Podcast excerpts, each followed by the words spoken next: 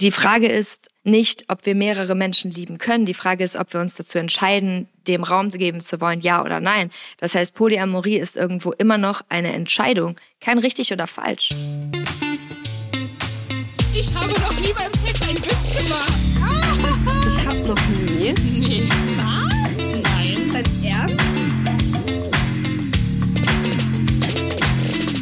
Wir sind Jenny und Vicky und das hier ist Ich hab noch nie, der Sex-Podcast von Amorelie.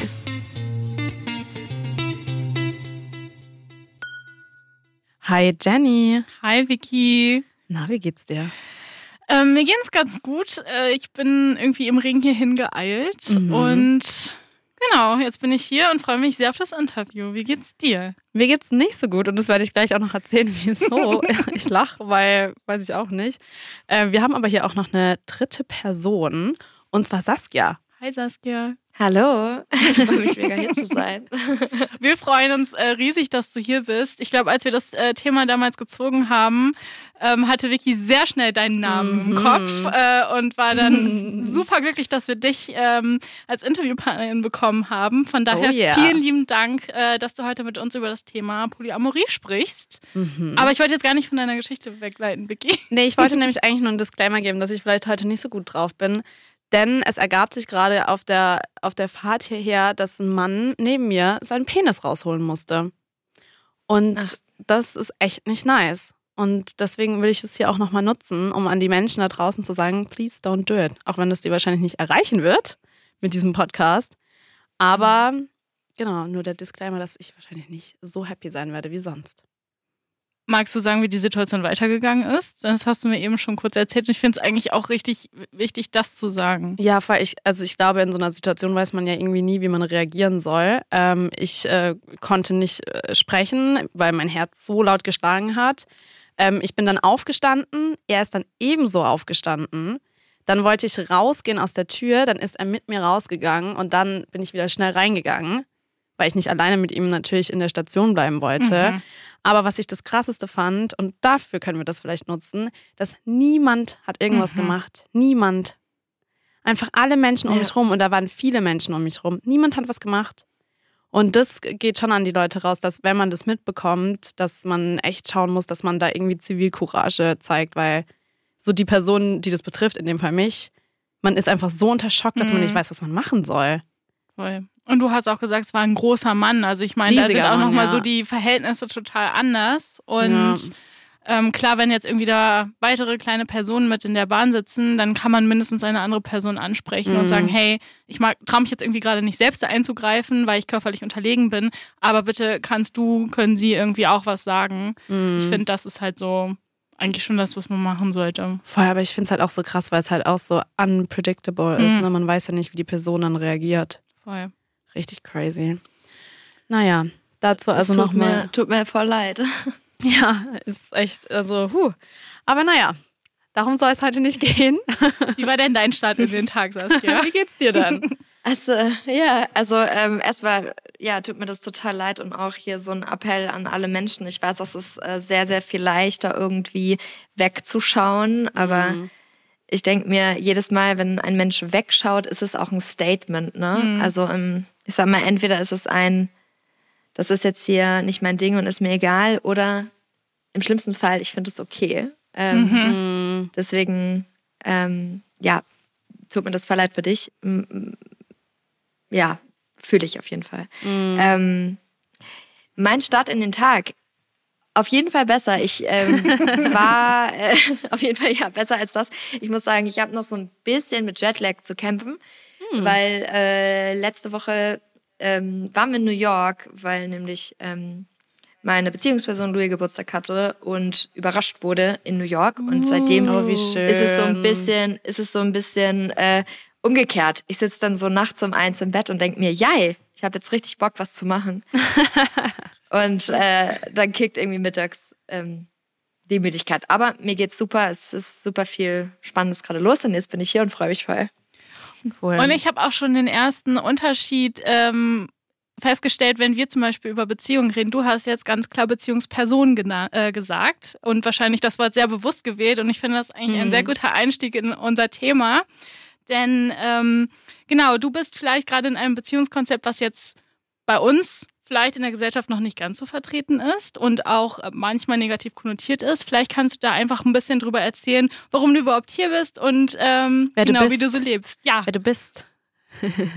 Ja, hallo. ich bin Saskia Michalski und ich mache äh, sehr viele, Au also sehr viel Aufklärung, ähm, sowohl an äh, der Universität als auch in Social Media und TV-Formaten zum Thema polyamores Leben, offene Beziehung und auch queeres Leben, weil also ich bin sowohl queer ähm, als auch poly. Und das ist aber alles etwas, das sehr sehr lange Prozesse ähm, ja gebraucht hat. Und äh, ja, wie hat das alles angefangen? Ich habe in einer äh, hetero ähm, monogamen Ehe gelebt und habe mich dann verliebt und bin sozusagen in die Polyamorie so ein bisschen reingestolpert, obwohl ich sagen muss, ähm, wenn man einmal oder wenn ich einmal die, die Zeichen mir angucke meines Lebens, dann verstehe ich, dass das einfach nur eine Frage der Zeit war, wann das irgendwann mal äh, passiert, dass ich ähm,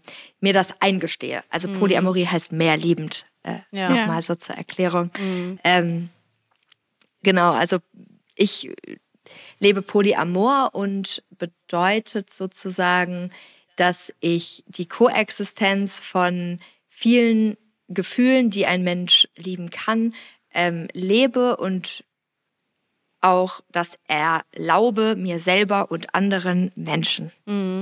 Voll schön. Ähm, ich kann es auf jeden Fall auch nachvollziehen, dass man schon immer weiß, äh, dass da irgendwas ist. Ähm, bei mir ist es auch so, dass ich aktuell vor allem keine cis-hetero-Männer date. Ähm, oder mit anderen Worten, dass ich auch queer bin.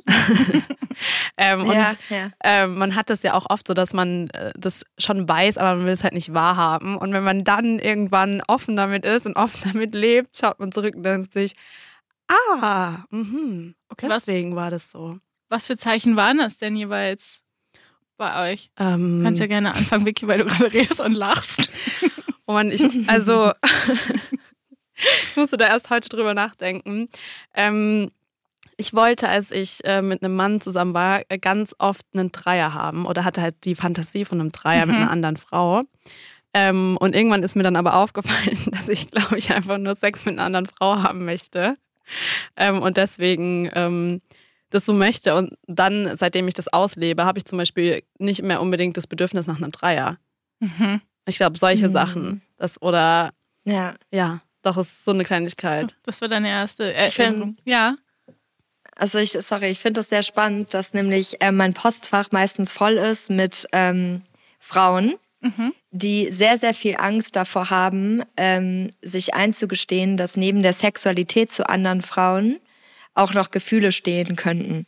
Also äh, ganz viele sind in so einem, hallo, ich bin in einer ähm, Hetero-Beziehung seit zehn Jahren und ich denke, mich verfolgt der Gedanke, auch andere Frauen attraktiv zu finden und betonen dann immer so zehnmal, aber es geht mir nur um die Sexualität und wo ich immer denke, ich kenne diesen Prozess Ja. und dann sitze ich jetzt hier und denke mir so, hm, also diese Art von Gedanken bezüglich meiner besten Freundin, meiner Jugend lang, ich dachte, alle Leute denken so.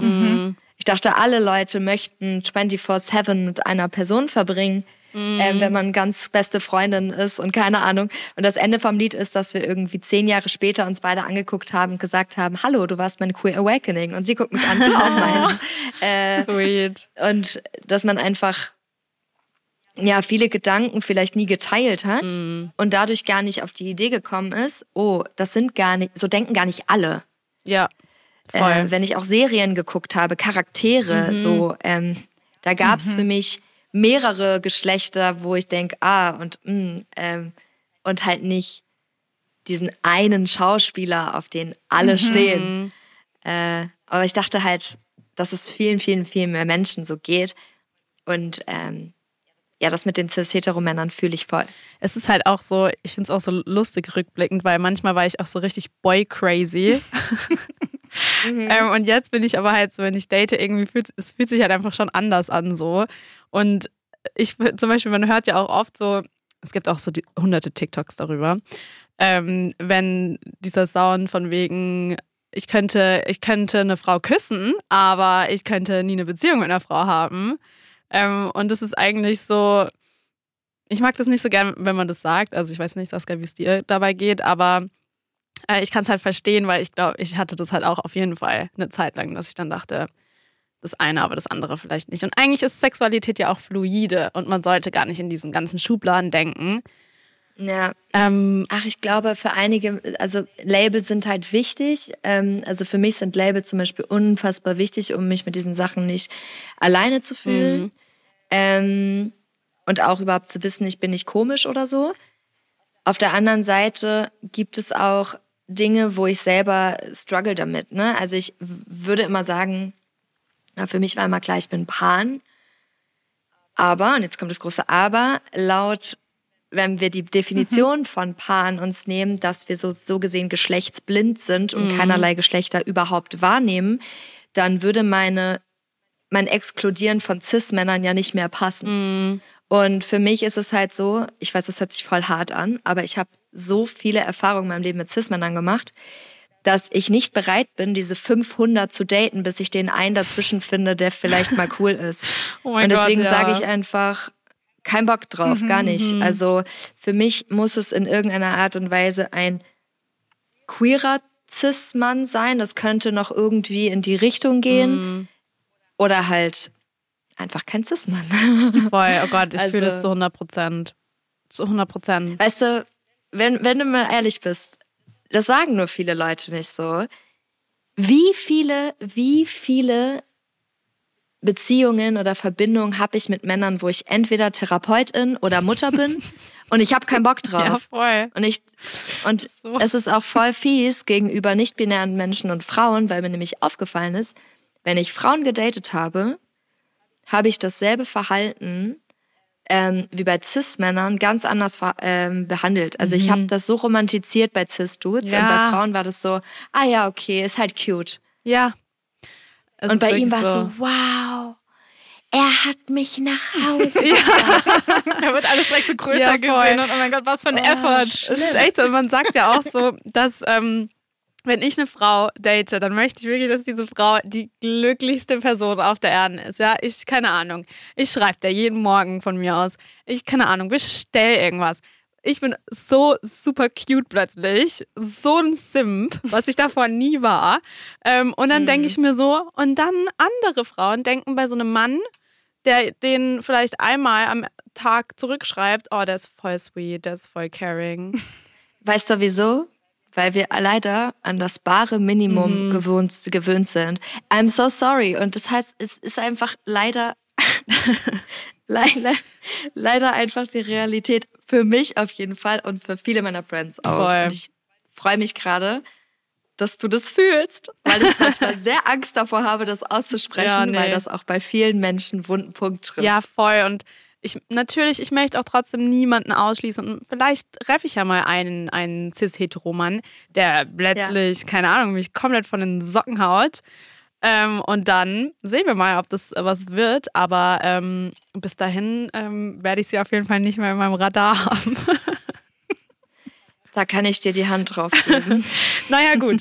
Jetzt äh, sprechen wir mal nochmal über deine Beziehungskonstellation. ja. Ähm, du hast ja jetzt schon mal ein bisschen angeteased, wie das Ganze war. Ähm, Ja.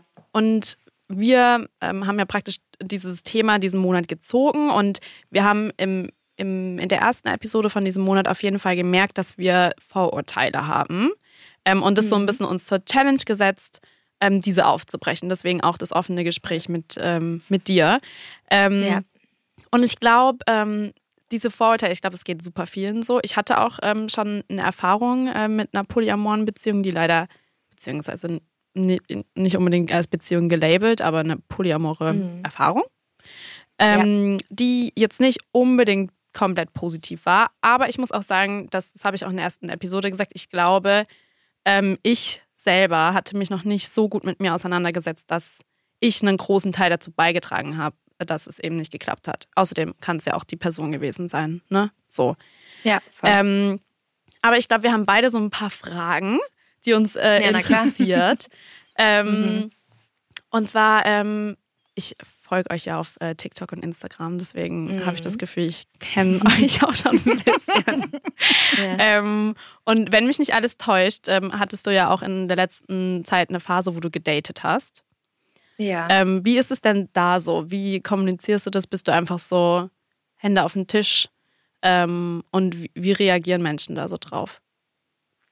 Also erstmal muss ich sagen, dass ich aus einer Perspektive spreche, die nicht normal ist, weil ich eine queer datende Person der Öffentlichkeit bin. Mhm. Das heißt, ähm, die meisten Menschen, hard to say, die mich gematcht haben, denen musste ich nicht erklären, dass ich poly Ach, bin. weil sie dich erkannt haben. weil sie es wussten. Ja, ähm, das heißt, ich kann da gar nicht diese, dieses typische, diese typische ähm, Offenbarung sozusagen ähm, erklären. Aber ich habe tatsächlich gemerkt, dass, ähm, dass es ganz, ganz wichtig ist, sofort damit rauszukommen, weil es ja auch der Konsens, also das muss ja auch der Konsens sein für jede Person, die sozusagen mich datet, zu wissen, hey, ähm, das, äh, da ist noch jemand anderes und auch zu verstehen, was das wirklich bedeutet.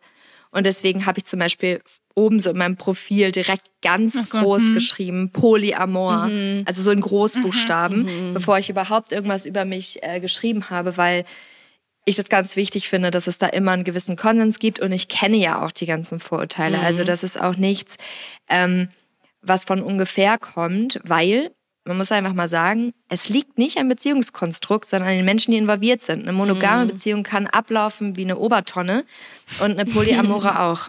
Voll. Ganz klar, so, Mhm. weißt du? Und ähm, deswegen war das Dating so, ich muss ehrlich sagen, da gab es eher so andere Ängste. Also da gab es eher die Ängste, geht es wirklich um mich oder, geht es nur darum, dass Menschen mal die Wohnung sehen wollen? Äh, sind das Menschen, die mir eigentlich gar nicht wohlgesonnen sind und mir was reinwürgen wollen? Ähm, und auch, so ein bisschen, wir waren ja bei dem, äh, ich versuche mal eine Frau zu küssen. Ich habe einfach manchmal derbe Angst, das Poly-Tryout zu sein. So nach dem Motto, ah, ich wollte das schon immer mal ausprobieren. Und ich denk mir so, ich fühle dich, aber hier ist ein Herz und dieses Herz hat Gefühle und irgendwie, ich bin kein Gegenstand, wo man mal kurz was ausprobiert und sich ne, ich sage jetzt was Hartes, einfach eine Familie erschleichen will, weil natürlich auch an mir Menschen hängen, die derbe, liebevoll, warm und cool sind. Wir das ja auch in der Öffentlichkeit zeigen und ich immer auch so Skept Skeptik natürlich habe, möchtest du nur in einem Polykül leben oder möchtest du wirklich Ja. mir begegnen, ne? Also, ja. Aber das ist voll interessant, weil ähm, das zeigt ja auch nochmal, dass, ich meine, alle Menschen haben beim Daten ja Ängste, ne? Also ist ja ganz klar. Ja. Und es ist auch interessant, dass es so unglaublich unterschiedlich ist. Zum Beispiel, also bestimmt Jenny, du hast andere Ängste. Ich habe zum Beispiel auch Ängste, dass ich zum Beispiel ein Tryout auch bin, so im queeren Ja, Dating, fühl ne? Ähm, Und ja, es sind ja auch super viele unterschiedliche Ängste. Das finde ich voll interessant, auf jeden Fall. Ja, also ich weiß nicht, ob, ob ihr das auch nachvollziehen könnt. Es gibt ja auch manchmal so eine Art mh, internalisierte Abneigung gegen sich selber, ja. Also ich bin da jetzt zum Glück im raus, aber es ist schon so, dass wenn ich zum Beispiel im Dating-Kontext weiß, okay, jetzt erzählt die Person irgendwie Friends davon, dann habe ich manchmal so ein Schamgefühl, dass ich denke, jetzt kann ich nicht, jetzt weiß ich, auf diese neue Person prasseln alle Vorurteile ein. Es tut mir mega leid, I'm sorry, aber ich bin gar nicht der Fehler, sondern eigentlich die, die Menschen, die bewerten. Und dieser arme Mensch hängt jetzt da und will gleichzeitig mich beschützen und alle Vorurteile aufklären. Und dann gibt es diesen Moment, der mir so derbe kontrolllos erscheint und der, ehrlich gesagt, mir im letzten Jahr nochmal bewusst geworden, wie heftig Polyshaming ist. Also das ist so heftig, das ist richtig krass. Ja. Welche Erlebnisse hast du gemacht? anstrengend. Also ganz wild sind immer Friends und Family. Äh, weil es ist ja immer ein Coming Out, ne? Und auf einmal ist eine Person, die nicht poly ist, vielleicht, oder noch nie Erfahrung damit hatte, in der Situation, sich die ganze Zeit zu outen. Obwohl die Person sich ja nicht outet, sondern so gesehen nur durch mich die ganze Zeit outen muss. Und dann kommen halt die typischen Sachen. Ja, das ist ja nichts Richtiges. Wofür ist man dann in einer Beziehung, wenn man dann noch andere und, und so weiter. Und ähm, auch so dieses Pass auf dich auf und so weiter. Und was ich halt spannend finde, ist, egal welche Person mit uns Zeit verbracht hat, jede Person hat gesagt, das war das Schönste, was ich erleben durfte. So. Und ich denke mir halt, ja, es kommt halt immer drauf an, wie verkapselt und ge geübt Menschen halt schon darin sind. Ne? Ja, da haben Ähm, Ja. ja, es ist viel Arbeit. Es ist viel Arbeit. Voll. Ich, ich fand es auch voll interessant, weil ich habe äh, mir auch so ein paar Sachen auf YouTube angeschaut ähm, über euch, vor allem ähm, auch schon ein paar alte Sachen. Und ich fand es auch irgendwie lustig, ähm, dass immer so die Frage gestellt wurde, ja, wie sieht denn euer Alltag aus? Und äh, dann, ähm, ich glaube, äh, Louis hatte dann einmal auch so gesagt, so, ja, halt voll normal, keine Ahnung. Also das ist, äh, das ist nicht so unglaublich anders. Und ich glaube, Menschen denken, dass ähm, sehen es halt teilweise echt als etwas Kurioses an und dass halt das so komplett, ja, so, dass es nicht eine Normalität sein kann. Und das stimmt ja eigentlich Mhm. nicht. Also, ich kann es verstehen, weil ich fand Polyamorie mal ganz, ganz schlimm. Mhm. Und das, wozu wir meist krasse Emotionen haben, löst irgendwas aus. Mhm. Und bei mir war das, ich hatte früher mit sehr, sehr viel Verlustangst und Eifersucht zu kämpfen. Mhm. Und alles, was polyamores Leben ist, hat so dermaßen an meinem vermeintlich sicheren Fe Pfeiler der Monogamie gerüttelt, wo ich mich einfach mal entspannen konnte, ähm, dass mir das Angst gemacht hat. Aber das ist ja gerade der Trugschluss. Nur weil du einen Vertrag unterschreibst, heißt das nicht, dass sich ein Mensch nicht scheiße verhält. Voll. Ähm, nur weil wir Liebe an Exklusivität koppeln, heißt ja nicht, dass Exklusivität immer Sex sein muss. Finde ich auch spannend. Ich kenne mehrere polyamore Beziehungen, wo alle asexuell sind. Das geht nicht, darum geht es gar nicht. Es geht da gar nicht drum. Sondern, wenn wir mal ehrlich sind, haben wir auch verschiedene Liebesgefühle für Friends, die wir haben Voll. wir sagen ja auch nicht, du darfst eine Freundin haben. So, d- die Frage ist nicht, ob wir mehrere Menschen lieben können. Die Frage ist, ob wir uns dazu entscheiden, dem Raum geben zu wollen, ja oder nein. Das heißt, Polyamorie ist irgendwo immer noch eine Entscheidung. Kein richtig oder falsch. Ja. So, und das ist halt das Ding. du hast gerade schon so ein bisschen das Thema Eifersucht angesprochen. Ähm, Mhm. Und vor allem auch vorhin so ein bisschen das Thema Selbstwert. Und ich glaube, da haben Jenny und ich auch viel drüber nachdenken müssen. Ähm, und zwar zum einen, ich glaube, äh, wir hatten so ein bisschen das, die Frage, ob man, ob wir uns dann fühlen würden, sowas wie ich bin nicht genug. Ähm, und das ist meine erste Frage, wie man vielleicht sowas überkommt, weil das hat ja eben alles mit diesem, mit diesem Beziehungskonzept zu tun, wie wir eben sozialisiert wurden. Das heißt, das ist eben diese monogame, heteronormative äh, Beziehung, die uns vorgelebt wird von, unser, von unserer Gesellschaft praktisch. Ne? Ähm, und äh, dadurch hat man ja natürlich auch verschiedene Glaubenssätze internalisiert. Wie schafft man das denn oder wie hast du das geschafft, sowas aufzubrechen? Eben sowas wie vielleicht, dass monogame Beziehung heißt, ähm, ich bin sicher ähm, oder genau, wie geht man mit Eifersucht um etc. Wie, wie konntest du solche Glaubenssätze durchbrechen? Mhm, Also erstmal ist es polyamore Beziehungen sind nicht frei von Eifersucht. Äh, Eif Eifersucht ist weder ein Zeichen von Schwäche noch ein Liebesbeweis. Und ähm, so behandle ich das auch. Und das ist Übung. Ich behandle Eifersucht als eine Art Signal, dass ich gerade irgendwo einen Bedürfnismangel habe. Und das kann sein. Ich vergleiche mich gerade mit XY und fühle mich nicht schön genug. Ich habe das Gefühl gehabt, dass du viel mehr Zeit da XY äh, verbracht hast und deswegen fühle ich mich gerade klein. Das heißt, Polyamorie braucht und sorry, ich auch Monogamie braucht, sich selbst zu kennen und keine Scham davor zu haben, Dinge auszusprechen und zwar zu benennen, hey, das hat jetzt nichts mit deinem Verhalten zu tun, sondern das liegt bei mir.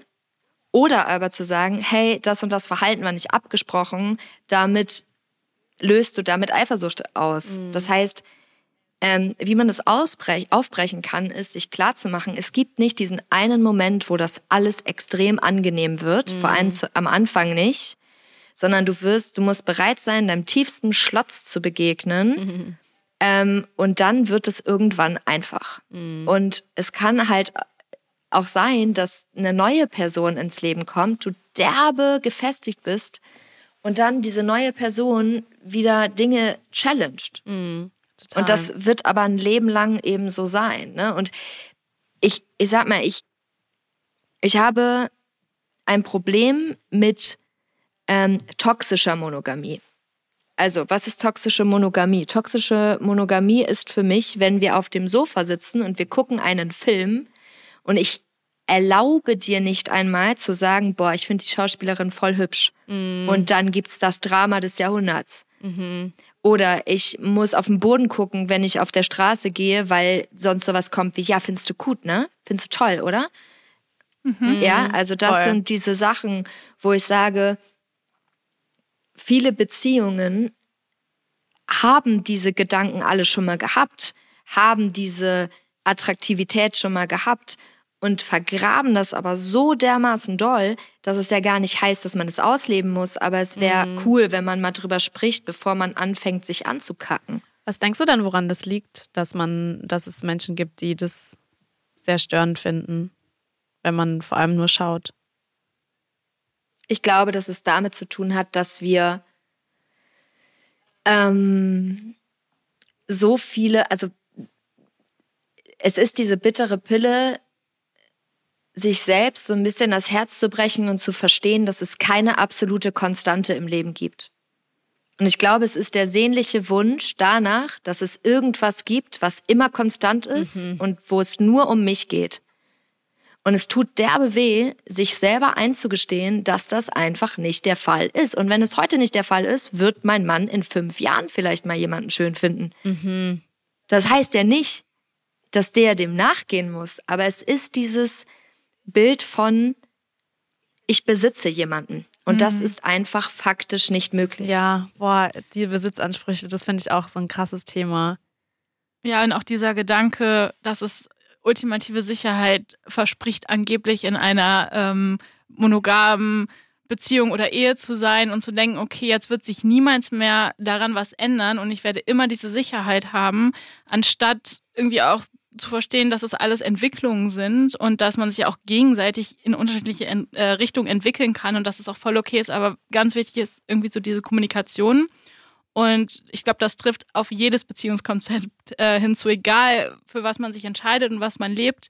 Kommunikation ist irgendwie der Schlüssel dazu, dass alles funktionieren kann und auch Bedürfnisse ähm, kommuniziert werden und zum Beispiel auch Eifersuchtsmomente angesprochen werden. Und nur irgendwie so kann man, ja, daran arbeiten, dass es weiter so funktioniert. Voll. Voll, voll. Ich finde auch irgendwie Beziehungen sind irgendwie immer Arbeit. Es hört sich irgendwie voll negativ konnotiert an, aber ich finde Aber es ist eine so. Beziehung und da rede ich jetzt nicht nur mit Beziehungen mit Beziehungspersonen, ähm, sondern auch mit äh, Freundinnenschaften. Es ist einfach Ja, immer Arbeit, weil man muss immer daran arbeiten, zu kommunizieren, Grenzen einzuhalten, selber Grenzen zu ziehen, Zeit zu finden, you name it. Ähm, Aber das war tatsächlich ein Vorteil, was wir auch irgendwie in der letzten Episode so für uns herausgestellt haben, Mhm. dieser Kommunikationsaufwand. Wir hatten so in, in unseren Erfahrungswelten so das Gefühl, dass vielleicht bei polyamorösen Beziehungen einfach dieser Kommunikationsaufwand noch größer ist, weil ich einfach mit viel mehr Menschen in dem Konzept eine Verbindung habe, mit denen ich ja, ja. nochmal auf einer Spur kommunizieren muss und das dann, je nachdem wie viele ähm, Verbindungen man zu dem Zeitpunkt hat, ja dann sich auch vermehrt. Und ich weiß nicht, du Voll. hast ja so ein bisschen vielleicht auch eine Art von Vergleichsmöglichkeit in deinem Leben, wie sich das entwickelt hat. Würdest du sagen, die König liegen jetzt total falsch oder ist da was Wahres dran?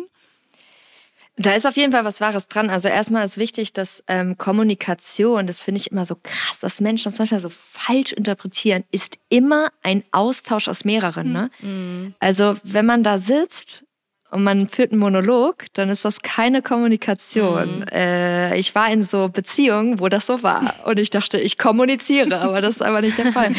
ähm, also polyamore Beziehung, boah, ich sag jetzt was, was ich so meine und was, aber glaube ja, okay. Also das Zweierkonstrukt muss funktionieren. Seid ihr sicher genug? Seid ihr bereit, jeden Shit miteinander zu teilen? Seid ihr Kommunikationslevel hoch 100? Dann ist es, ähm, finde ich, bereit oder dann ist man bereit, Verantwortung für weitere Menschen zu übernehmen. Weil man muss sich vorstellen, in dieses Zweierkonstrukt kommen von außen neue Bedürfnisse, neue Kommunikation, neue Traumata, neue Trigger, neue Geschichten.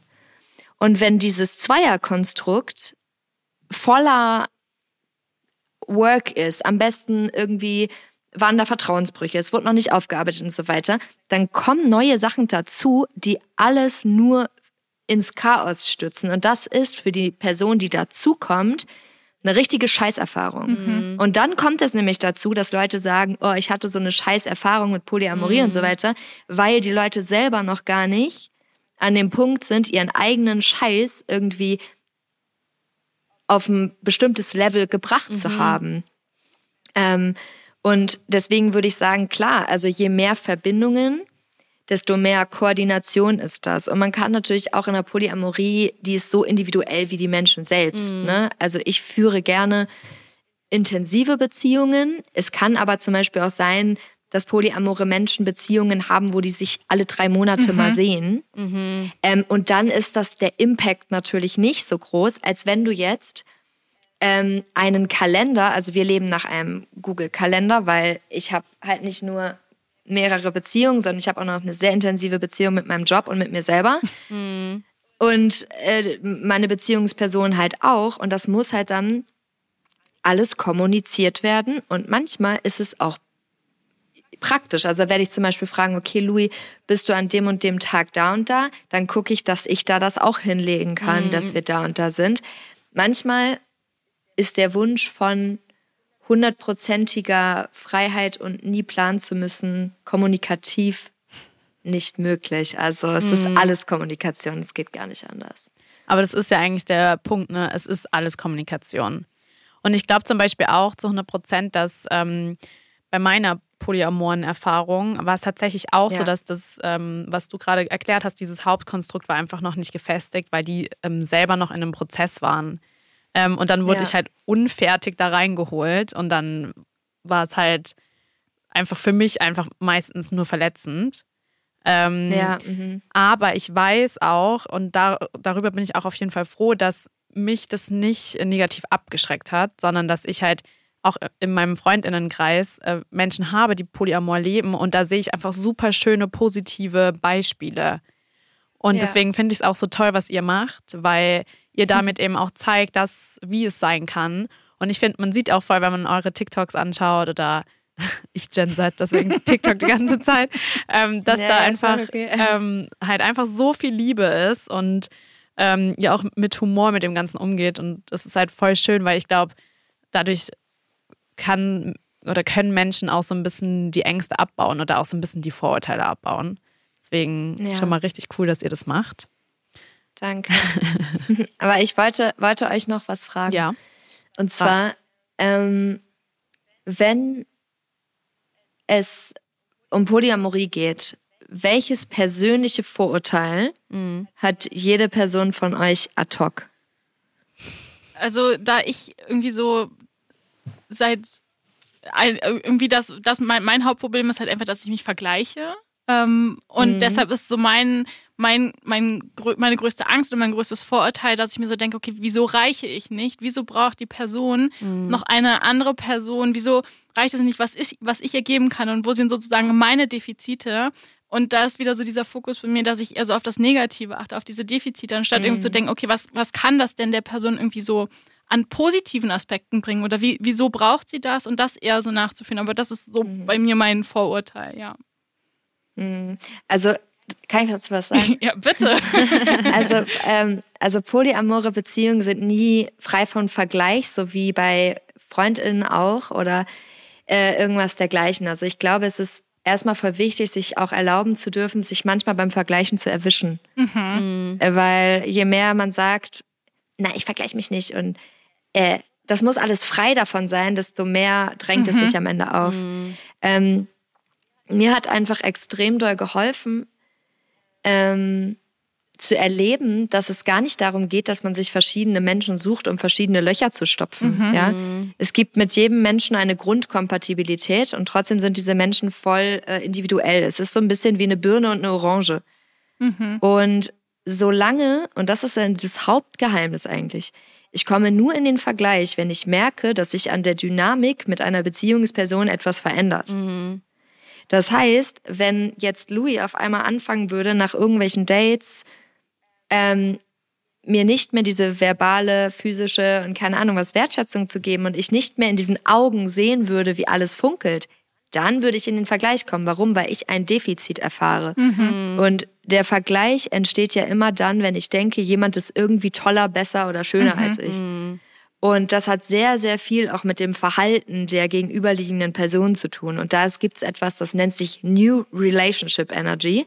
Und es ist sehr, sehr, sehr wichtig, damit umgehen zu können. Also die Energie, wenn man neu verknallt ist und gegen diese Hormone zu handeln und sich immer wieder für den Fokus der anderen Beziehung zu entscheiden. Weil einem muss klar sein, das ist eine Phase von maximal drei Monaten, vier Monaten. Und dann ist das genau dasselbe. Ne? Und dieser Vergleich, ähm, der, der ist ja gerade bei, bei weiblich sozialisierten Menschen irgendwie derbe drin.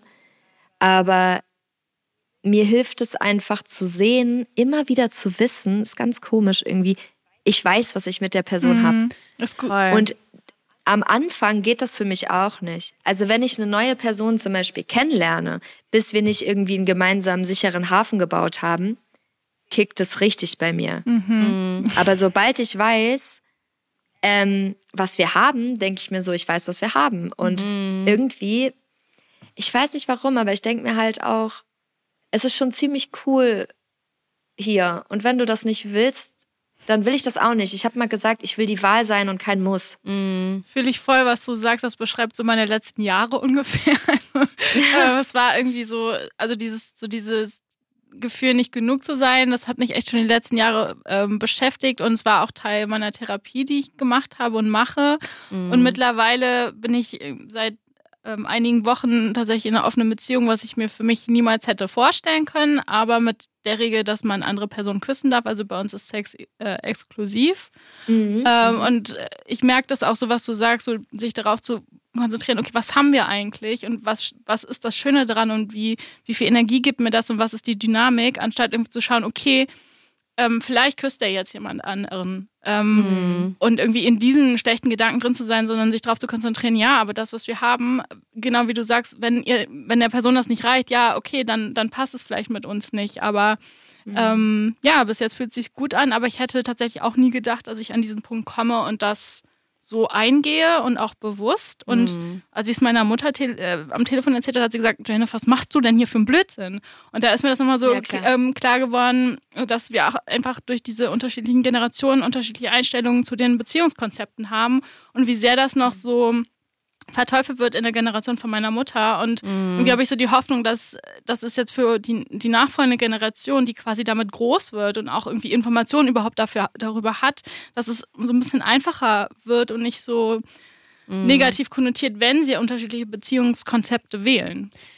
Und ich finde es auch richtig krass irgendwie. Ich muss die ganze Zeit daran denken, dass ähm, so verliebt sein ist ja eines der schönsten und intensivsten Gefühle, die man haben kann. Also es ist ja hormonell voll. ein kompletter Ausnahmezustand.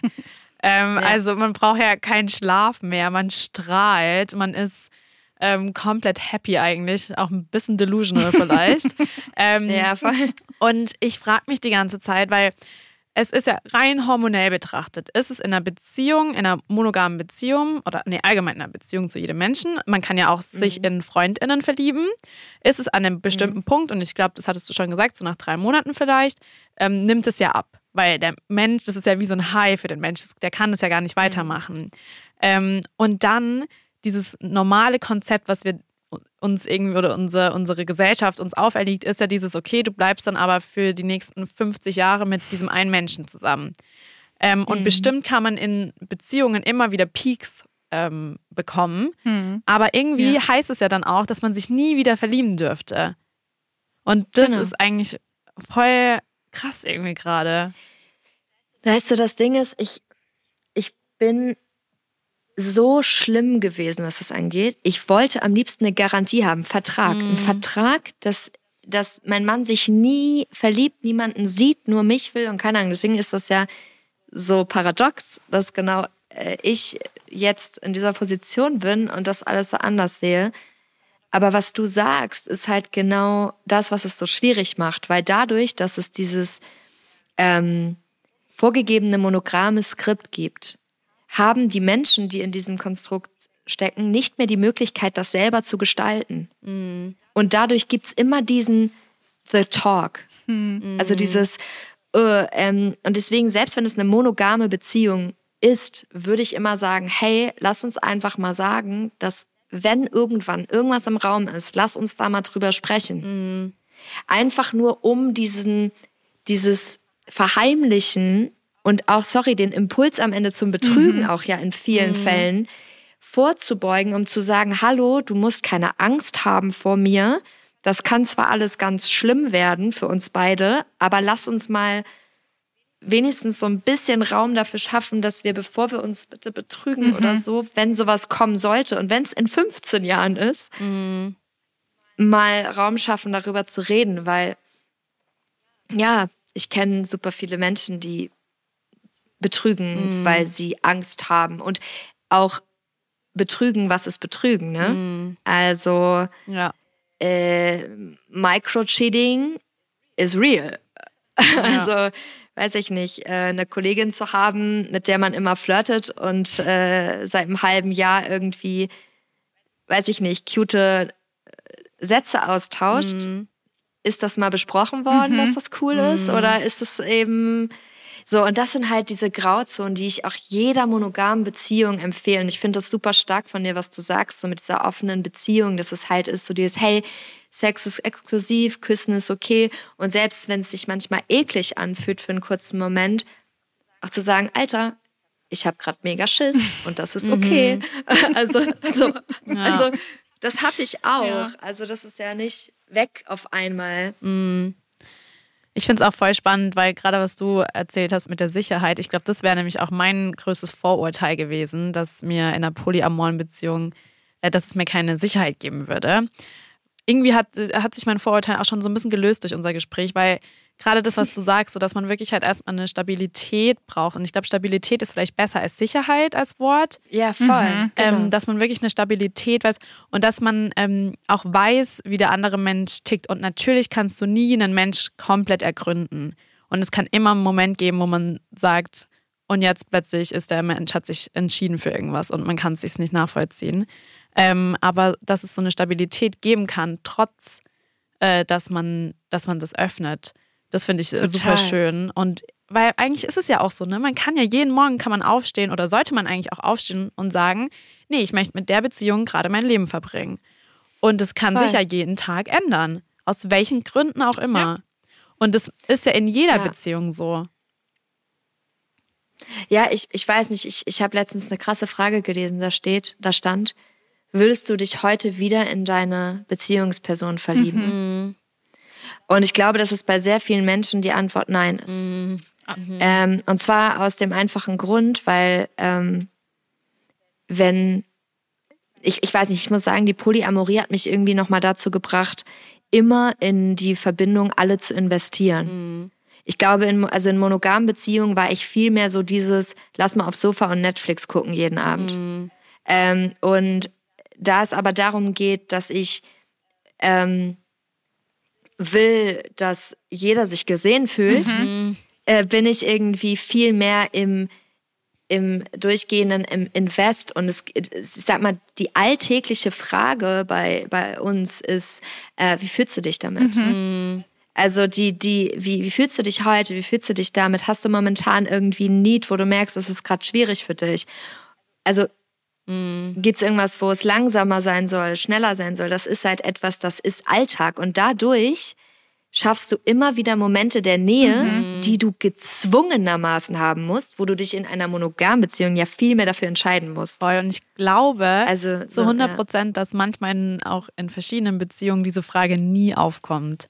Wie fühlst du dich damit? Ja, in sich schon Bedürfniskommunikation. Also Selbstreflexion und zu gucken, okay, wo steht denn jetzt Ja. die Person, mit der ich in einer Beziehung bin und wie ist gerade so unsere Gefühlslage, allein schon über Gefühle zu reden. Ich glaube, Mhm. das geht wirklich unter, wenn man dann so ein bisschen Netflix auf dem Sofa macht, einfach weil da so wenig diese Reize von außen fehlen, um sich selbst zu hinterfragen und auch Mhm. irgendwie so zu wissen oder wissen zu wollen, wie es der anderen Person geht. Voll. Und Voll. ich, boah, das ist ein krasses Vorurteil Beziehungen allgemein gegenüber. Ja. Mhm. Aber, oh Gott, wirklich, okay, ich bin vielleicht, vielleicht ist es auch voll judgmental, das dürft ihr mir dann auch sagen. Aber manchmal sehe ich ähm, auf Instagram Paare oder auch so irgendwie, wenn man unterwegs ist, sieht man Paare. Und manchmal frage ich mich, ob die wirklich tief emotional verbunden sind oder ob das manchmal nur Beziehungen sind, um Beziehungen zu haben. Um nicht allein zu sein. Ja, und eben weil es so ein gesellschaftliches Ziel ist, ähm, eine Beziehung zu haben und zu heiraten und das zu Ja. haben und das zu haben. Single-Shaming. Ja, genau. Und irgendwie frage ich mich wirklich manchmal, ob diese Menschen wirklich überhaupt sich mal fragen, wie fühlst du dich, wie geht's dir, auf, also wirklich auf einer tiefen Ebene. Ähm, ja, irgendwie, und deswegen, Das ist gar nicht judgmental. Ich glaube, dass das ziemlich die Wahrheit ist. ja, oder? Also ich glaube, dass sehr, sehr viele Menschen Beziehungen führen, weil sie Angst vor Veränderung haben. Und ich glaube, dass es sehr, sehr viele Menschen gibt, ähm, inklusive meiner Person. Ich war immer in Beziehung, weil ich eine fucking Angst davor hatte, mich mit mir selbst auseinanderzusetzen. Und alleine zu sein, weil das, ähm, weil ja Single sein immer etwas mit Versagen und hä, aber du findest doch jemanden an jeder Ecke, ja, aber vielleicht will ich gar nicht äh, zu tun hat. Und ich glaube, ich, ich bin ehrlich, ich glaube auch einfach, oh, jetzt sage ich auch was. Äh, warum ich das nicht judgmental finde, was du sagst. Wuh. Also ich sage das, weil das bei mir selber schon war, sowohl, ja, also ich rede jetzt hier nicht nur schlau daher. Ähm, ich glaube, dass sehr viele Menschen nur in die Idee von jemandem verliebt sind und nicht wirklich in den Menschen. oh mein Gott, ich habe gerade Gänsehaut. Ich glaube, dass viele Menschen in Potenziale verliebt Ja. sind. Oh mein Gott, Don't ja. Potenziale. Ja, Ja. und ich krieg jetzt auch gerade Gänsehaut, Ja. aber ich glaube, dass das wirklich der Fall ist und dass es derbe, derbe wehtut, derbe wehtut zu checken, Mhm. ey, es ist super übergriffig von mir, eine Person verändern zu oh wollen. mein Gott, ja. Voll. Aber ich glaube, ich liebe gar nicht diesen Menschen. Ich liebe nur das, was ich denke, dass der Ja. Mensch sein könnte. Und das ist super hart. Ja, du Boah. projizierst halt so voll viel in diese eine Person rein, dass die quasi so, Voll. die ist für dein Glück verantwortlich, die muss bestimmte Attribute mitbringen und äh, dich bitte jeden Tag, jede Sekunde glücklich machen. Mhm. Und das ist halt auch so viel Erwartung für so eine andere Person. Das ist schon, kann schon echt in so eine richtig schlechte Dynamik ähm, Voll, umwechseln. Voll. Und ich muss sagen, ich kenne das bei mir auch. Und ich, ich habe auch, das ist gar nicht so lange her, dass ich mich damit auseinandersetzen musste, weil ich immer das Gefühl hatte, ich will, dass es funktioniert. Aber Ich ich, auch, ja, sehe, ich. dass es nicht funktioniert und ich sehe, dass es mir nicht gut tut und ich will Es nicht weh, sehen, ne? weil ich will es unbedingt, dass es funktioniert. Ja, du, ich, ich, ich, ich fühle das so sehr, was du da sagst. Und es ist so wichtig, es ist so wichtig, sich damit auseinanderzusetzen, weil es halt leider, egal ob früher oder später, kommt diese Erkenntnis und ähm, die ist auch derbe wichtig.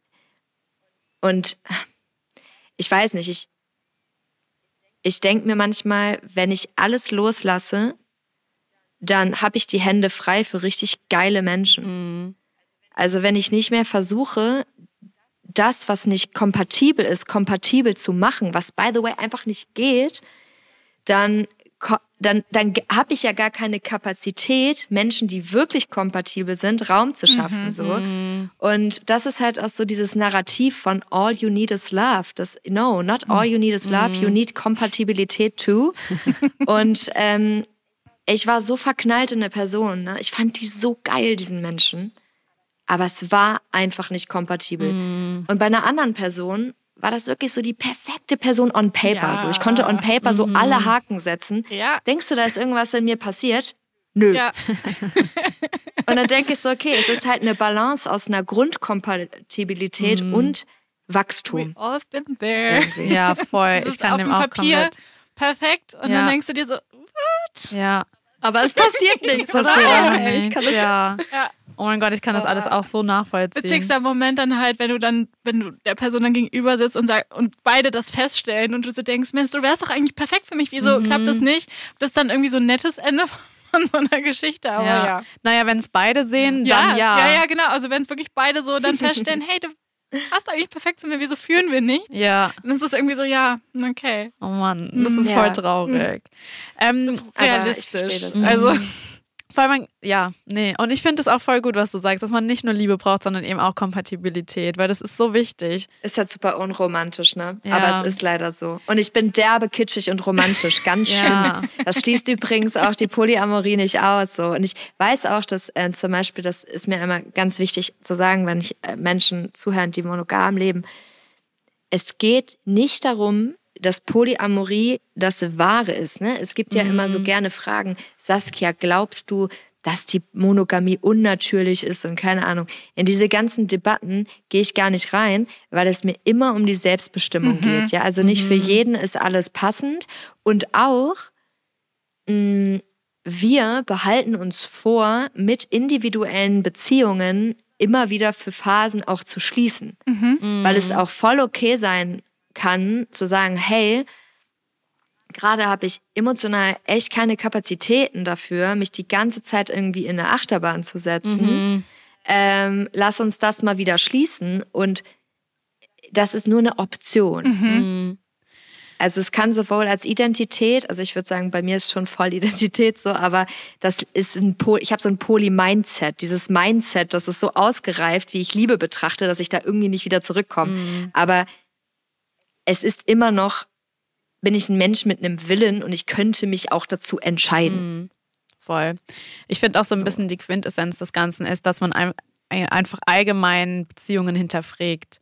Ähm, und das Ja. hatten wir auch in der ersten Episode diesen Monat schon angesprochen. Es geht nicht darum, monogam lebenden Menschen zu sagen, ihr dürft es nicht, ähm, weil ihr dürft alles, aber es schadet vielleicht nicht allgemein, dass jeder Mensch alle Beziehungen im eigenen Leben mal anschaut und hinterfragt.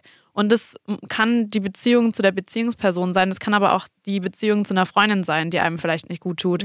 Oder zu den Ja. Eltern, zu den Großeltern, ArbeitskollegInnen etc. Friends, alles. Genau, dass halt einfach man Beziehungen nochmal hinterfragt und vor allem, dass es überhaupt die Möglichkeit gibt, das zu tun und die Möglichkeit gibt, auch andere Wege einschlagen zu können. Das ist ja eigentlich auch das Schöne an der ganzen Konversation. Ja. und Meinungen können sich ändern. Meinungen können sich auf jeden Fall ändern. Jenny ist ein gutes Beispiel auch dafür, aber Saskia, du auch. Ähm, ich habe jetzt noch eine Frage. Ja, na Und zwar, das interessiert mich total und ich glaube auch vielen Menschen da draußen geht es ähnlich. Und zwar, Ja. ich habe ähm, mal wieder einen TikTok von euch gesehen und ähm, Ja. da habt ihr praktisch so ein Check-in-Gespräch über, ähm, ich glaube, du hattest ein Ah, ja. Date und dann erzählst du Louis gerade darüber und ihr fragt euch, wie hast du dich Mhm. gefühlt, etc. Ähm, ich stelle mir das nämlich super schwierig vor, wenn man eben ähm, dann mit den anderen Beziehungspersonen über die anderen Be Beziehungspersonen zum Beispiel spricht oder eben Mhm. diese offenen Gespräche. Ähm, wie hat sich das so entwickelt? War das schon immer einfach oder habt ihr oder habt ihr da irgendwie Step Tipps? by Step. Mhm. Also erstmal ist ganz wichtig, erst also allererst klärt Over- oder Undersharing. Also wie viel will ich wissen? Und ich kann zu jeder Zeit sagen, stopp oder nicht. Äh, dann ist es wichtig zu klären, möchte ich Transparenz oder möchte ich erfragen? Das heißt, möchte ich, dass eine Person von sich aus auf mich zukommt oder möchte ich alles erfragen? Bei Erfragen ist immer ganz geil, weil ich kann es ja selber steuern. Ja. Also ich kann ja selber entscheiden, wie viel ich hören möchte. Ganz wichtig. Ähm, das würde ich, also ich würde immer die Person, die nicht gedatet hat, in der Position sehen, mitentscheiden zu dürfen, wie viel will ich wissen. Ähm, es gibt da ganz verschiedene Regeln. Bei uns war das von Anfang an so, ich meine, Louis und ich, also ich lebe seit drei Jahren Polyamor, seit einem Jahr leben Louis und ich offen und die Offen Öffnung war echt derbe heftig und derbe schwer für uns. Ähm, und jetzt ist es halt so, es hat angefangen mit ähm, ganz klaren Regeln. Es wird vorher geduscht, ähm, es wird das und das nicht erzählt und so weiter. Das war mega schwer. Und mittlerweile gehen wir zusammen in eine Bar und ich sehe jemanden und sage zu Louis, guck mal, das ist doch was für dich. So. Ähm, äh, das heißt, es ist immer derbe individuell von Mensch zu Mensch. Was ich aber sagen kann ist, was bleibt, super krass, ist das Gefühl, etwas Böses zu machen am Anfang. Also, wenn du selber die Person bist, super krass, egal wie viel Konsens und keine Ahnung, in dem Moment, wo ich jemand anderen küsse, denke ich mir, oh, mache ich jetzt hier was Verbotenes? Und ich glaube, man muss sich immer wieder vor Augen halten, dieses internalisierte monogame Bild hängt in uns allen und nur weil ich jetzt seit drei Jahren das gebrochen habe, heißt das nicht, dass ich kein schlechtes Gewissen in manchen Situationen mehr bekomme. Ne? Aber ich würde immer raten, klärt eure Grauzonen.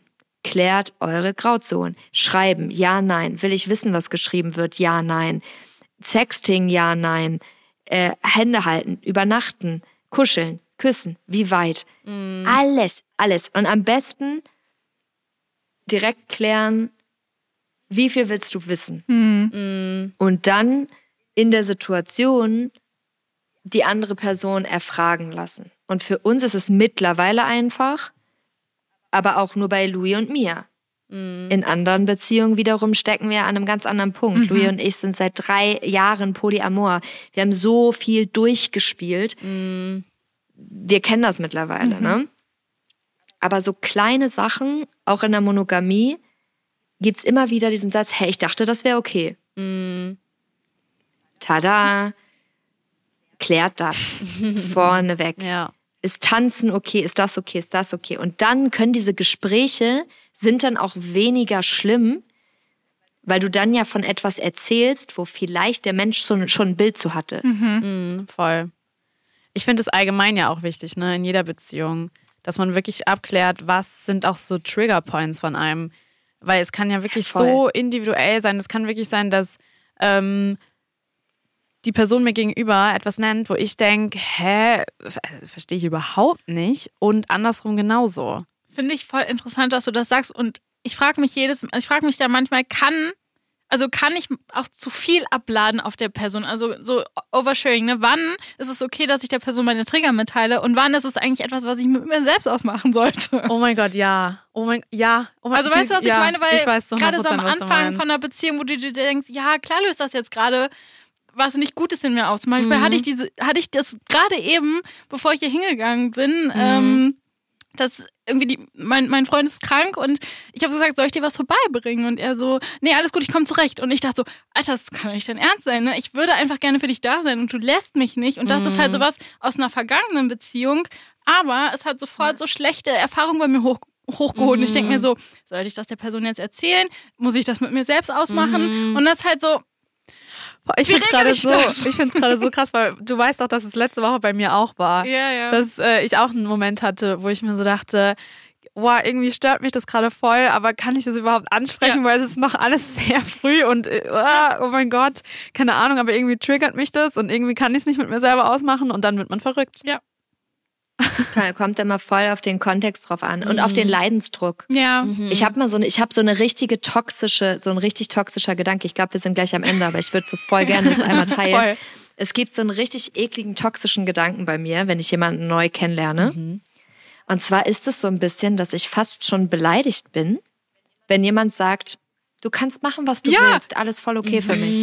Ich, ich Und ich denk so, bin ich dir egal? genau das, genau das. Wirklich, das ist su super krass, dass ich mir denk so, also ich weiß, du hast all meinen Content geguckt, aber wieso bist du jetzt so cool damit, eine offene Beziehung zu führen? Ja. Also es ist so ein richtiger toxic thought und ich denk mir so, okay, Eifersucht ist kein Liebesbeweis, Saskia. Hallo, komm zurück. So und das ist einfach dieses dieser Need. Ähm, gebraucht zu werden. Ja. Und ich habe auch einfach verstanden, dass es super übergriffig auch äh, von mir ist, Grenzen von anderen Menschen dann nicht einzuhalten, ihnen einfach meine Hilfe aufzudrücken. Also wenn Menschen das nicht wollen, dann überschreite ich Grenzen der Selbstwirksamkeit und das wiederum trickst mein Gehirn so aus, dass ich denke, ich bin dann Kacke und da ich nicht Kacke sein will, lasse ich es dann. Ich nehme das mal so Das an. das. ja, ohne Scheiß. Aber ich kenne es so gut. Ich, ich hatte auch letztens dieses Gespräch darüber, dass ich äh, gefragt habe, oh, sollte ich eifersüchtig sein? Und die Person meinte, Vicky, du solltest nie in deinem Leben eifersüchtig sein. Und ich war so, das ist auch falsch, ey. dann, ich dachte mir so, das funktioniert so aber nicht. Nein. Nein. Weißt du, und das ist das große, große, große Problem. Jedes Mal, wenn wir irgendwo sind, sagen Leute zu mir, ihr in eurer eifersuchtsfreien, polyamoren Welt, das ist Bullshit. Das stimmt nicht. Und deswegen müssen wir anfangen, über Eifersucht zu sprechen. Weil es ist ein Tabuthema, es ist schambehaftet und es macht einen, also Eifersucht ist gleich wilde Furie, toxisch und keine Ahnung. Und das ist einfach nicht so, es ist menschlich. Die Frage ist nur, bis zu welchem Grad und auch dieser Unterschied zwischen, ich kann ja eine Emotion wahrnehmen und nicht nach ihr handeln. Ich glaube, das ist ein wichtiger Unterschied, den du da total nennst. Das ist der große, große Unterschied. Mache ich jemandem eine Szene, nur weil ich eifersüchtig bin, oder nehme ich einfach wahr, ich bin eifersüchtig und spreche es laut aus so? Voll. Boah, das finde ich voll, voll gut, wenn du das sagst, dass eben auch irgendwie Eifersucht gehört ja auch ein bisschen dazu, ne? Ja, in erster Linie ist das erstmal Klar. eine Emotion und die wurde halt jetzt sehr Emotion, negativ ja. konnotiert durch, keine Ahnung, viele, viele Jahrzehnte. Unsere Gesellschaft. Ach, immer. Ja. Und ich habe auch einfach Angst, dass, sie, dass, dass wenn mir etwas ganz, ganz, ganz doll wichtig ist, habe ich ganz, ganz doll Angst, dass das wieder weggeht. Ja. Und äh, das Spannende ist, auch in polyamoren Beziehungen kann man relativ gut beobachten. Also ich habe so in Workshops ganz viele ähm, Polybeziehungen und offene Beziehungen begleitet. Deswegen kann ich da, gibt es immer eine Sache, die voll krass auffällig ist.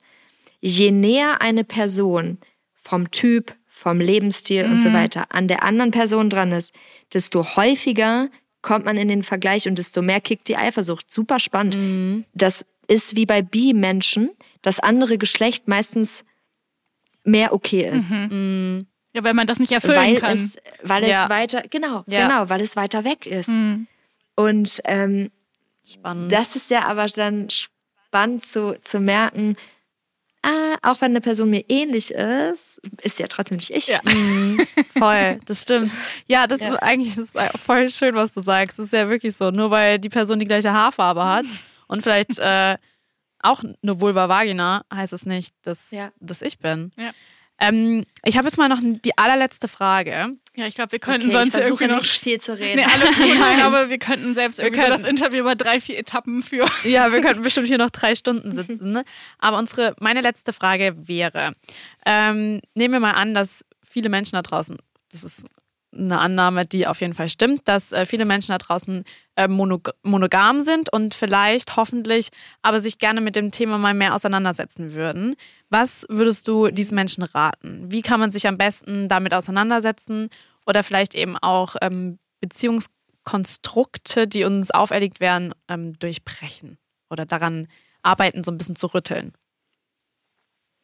Also ich glaube, ich würde erstmal, ähm, es ist immer ein Unterschied, möchten die Menschen das in der Beziehung ansprechen oder sich individuell damit beschäftigen? Das ist immer so ein großer Unterschied.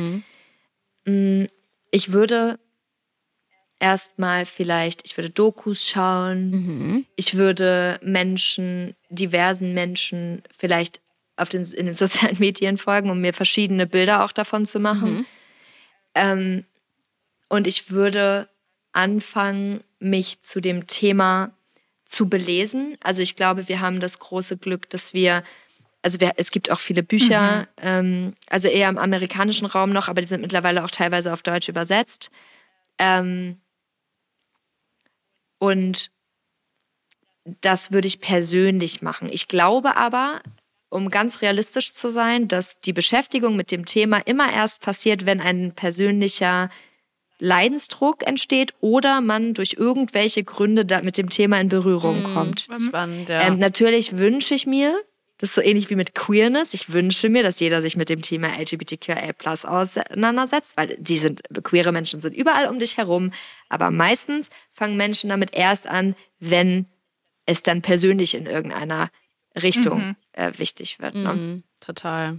Und ähm, wenn hier Menschen zuhören, die das Thema einer Beziehung ansprechen wollen, ganz oft kommt so, eine, so ein Satz wie Saskia, ich möchte das ansprechen, aber ich möchte die Person nicht verletzen. Es ist nicht vermeidbar, dass das auch manchmal verletzend sein kann. Gerade wenn man sich eine sehr krasse Du und ich für immer Sache manifestiert hat, kann das eben schwierig sein. Und auch da gebe ich wieder den Tipp, schaut mal zusammen eine Doku an, schaut mal, gibt dem Thema erstmal mehr Raum objektiv, bevor es zu eurem Thema vielleicht wird. Voll. Finde ich super. Ich habe dem nichts So. mehr hinzuzufügen. Ich bin Ich, ich fühle mich richtig schön und warm irgendwie gerade. Ja, Fall- Ah, schön. Ich danke euch voll. ihr habt mir den Schock von meiner Bahnfahrt auf jeden Fall genommen. Ich fand's richtig schön und ich finde es Ah, auch äh, krass, weil ich merke gerade auch bei dem ganzen Gespräch, dass voll viele Sachen so. Puh, Bei dir, So ist ja, so, so die richtig- Ängste, die man damit selbst Ja, so, so- hat, ja, genau. die werden so ein bisschen weicher. Es ist Genau. nicht mehr so, als hätte man so einen Ja. krassen Block im Gehirn, sondern ja, ja. voll. Richtig, richtig schön. Danke dir, Saskia, dafür. Danke für euer Vertrauen und auch für euer Teilen. Ja, Das voll schön. gerne. Vielen lieben Dank, dass du auch sehr ehrlich warst. Das äh, finde ich immer ganz wichtig bei dem Thema. Danke Voll. dir. Ja, Danke ja dir. gerne. Danke, Saskia, dass du so offen mit uns über das Thema gesprochen hast. Ähm, das war Ich hab noch nie, der Sex-Podcast von Amorelie. Wir hoffen, ihr fandet es genauso interessant wie wir und wir haben, wie immer, sehr viel gelernt. Perfekt. Hast du gut gemacht. Tschüss.